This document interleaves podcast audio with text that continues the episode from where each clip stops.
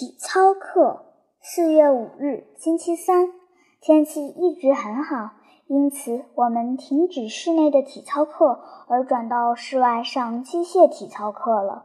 昨天，卡罗娜去校长办公室时，看到了娜丽的母亲，那里穿着黑衣的金发女人。她要说服校长免去娜丽新开始的体育课。她说每一句话都非常吃力。讲话时，他把一只手放在儿子头上，对校长说：“他不能。”娜丽十分难过，总觉得自己不上室外体育课就是不光彩的事情。于是对母亲说：“妈妈，等着瞧吧，别人能做到的，我一定能做到。”母亲默默无言，既可怜又十分疼爱地仔细端详着儿子。过了一会儿，母亲犹豫不决地说：“我真担心同学们。实际上，她要说，我真担心别人嘲笑你。”娜丽猜透了母亲的心思，回答说：“有卡罗娜在，谁也不敢对我说三道四。只要卡罗娜不嘲笑我，就没有事。”最后，校长还是允许他上体育课。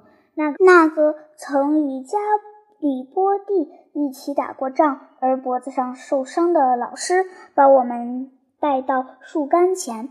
我们必须一个个攀着杆子往上爬，一直爬到顶端，笔直地站在平衡木上。德罗西和克列蒂猴子般的蹭蹭两下爬上去了。个子小的波列克西，尽管穿着直到膝盖的长长外衣而行动不便，还是很快地爬了上去。为了逗波列克西开心，大家不停地重复着他平时的口头禅：“请原谅，请原谅。”斯达尔迪急得呼哧呼哧直喘粗气，脸变得红如火鸡，咬着牙像疯狗一样坐卧不安。看来他就是不要命也得爬上去。最后，他果然爬上去了。诺比斯也爬上去了，站在上面像帝王一样威风凛凛。沃提尼尽管穿着专为体操课而做的又新又漂亮的天蓝色小格子运动服，还是滑下来了两次。为了容易爬上去，大家的手都涂上了松香粉。据说这是卡罗菲的鬼点子，他把松香粉卖给别人，一包卖一个铜币，赚了不少钱。接下来是卡罗娜，她一边嚼着面包，一边不费吹灰之力。的嗖嗖的往上爬，它像一头牛树一样强壮有力。我想，就是他再背一个人，也照样能爬上去。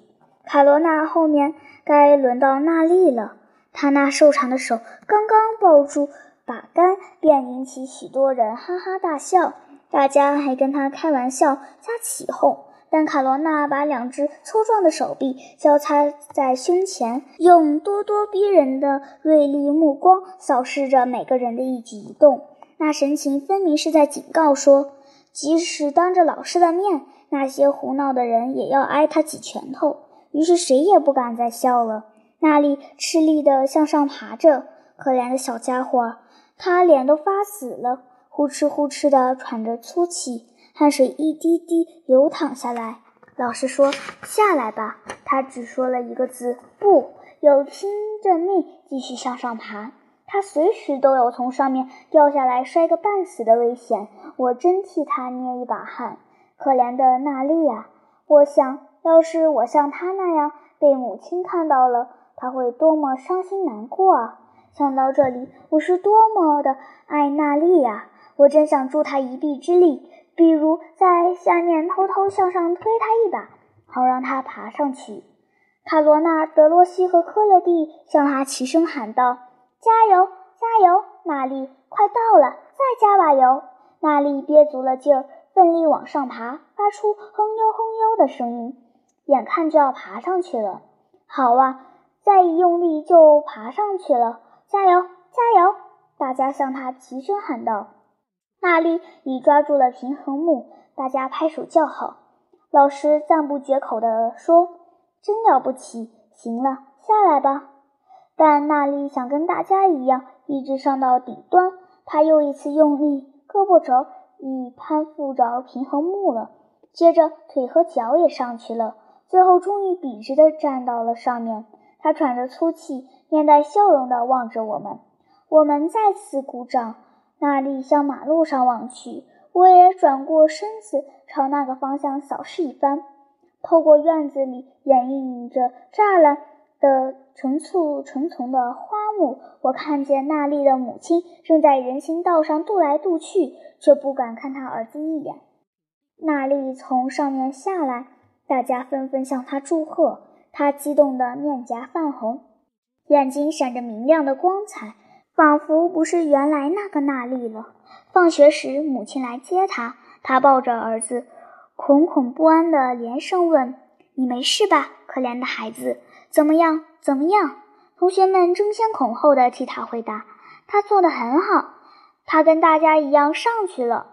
他很有毅力，他动作麻利，他样样能干，跟我们一样。”娜丽的母亲喜笑颜开，她想感谢我们，但怎么也说不出来，只是紧握三四个同学的手，抚摸一下凯罗娜，然后就把儿子带走了。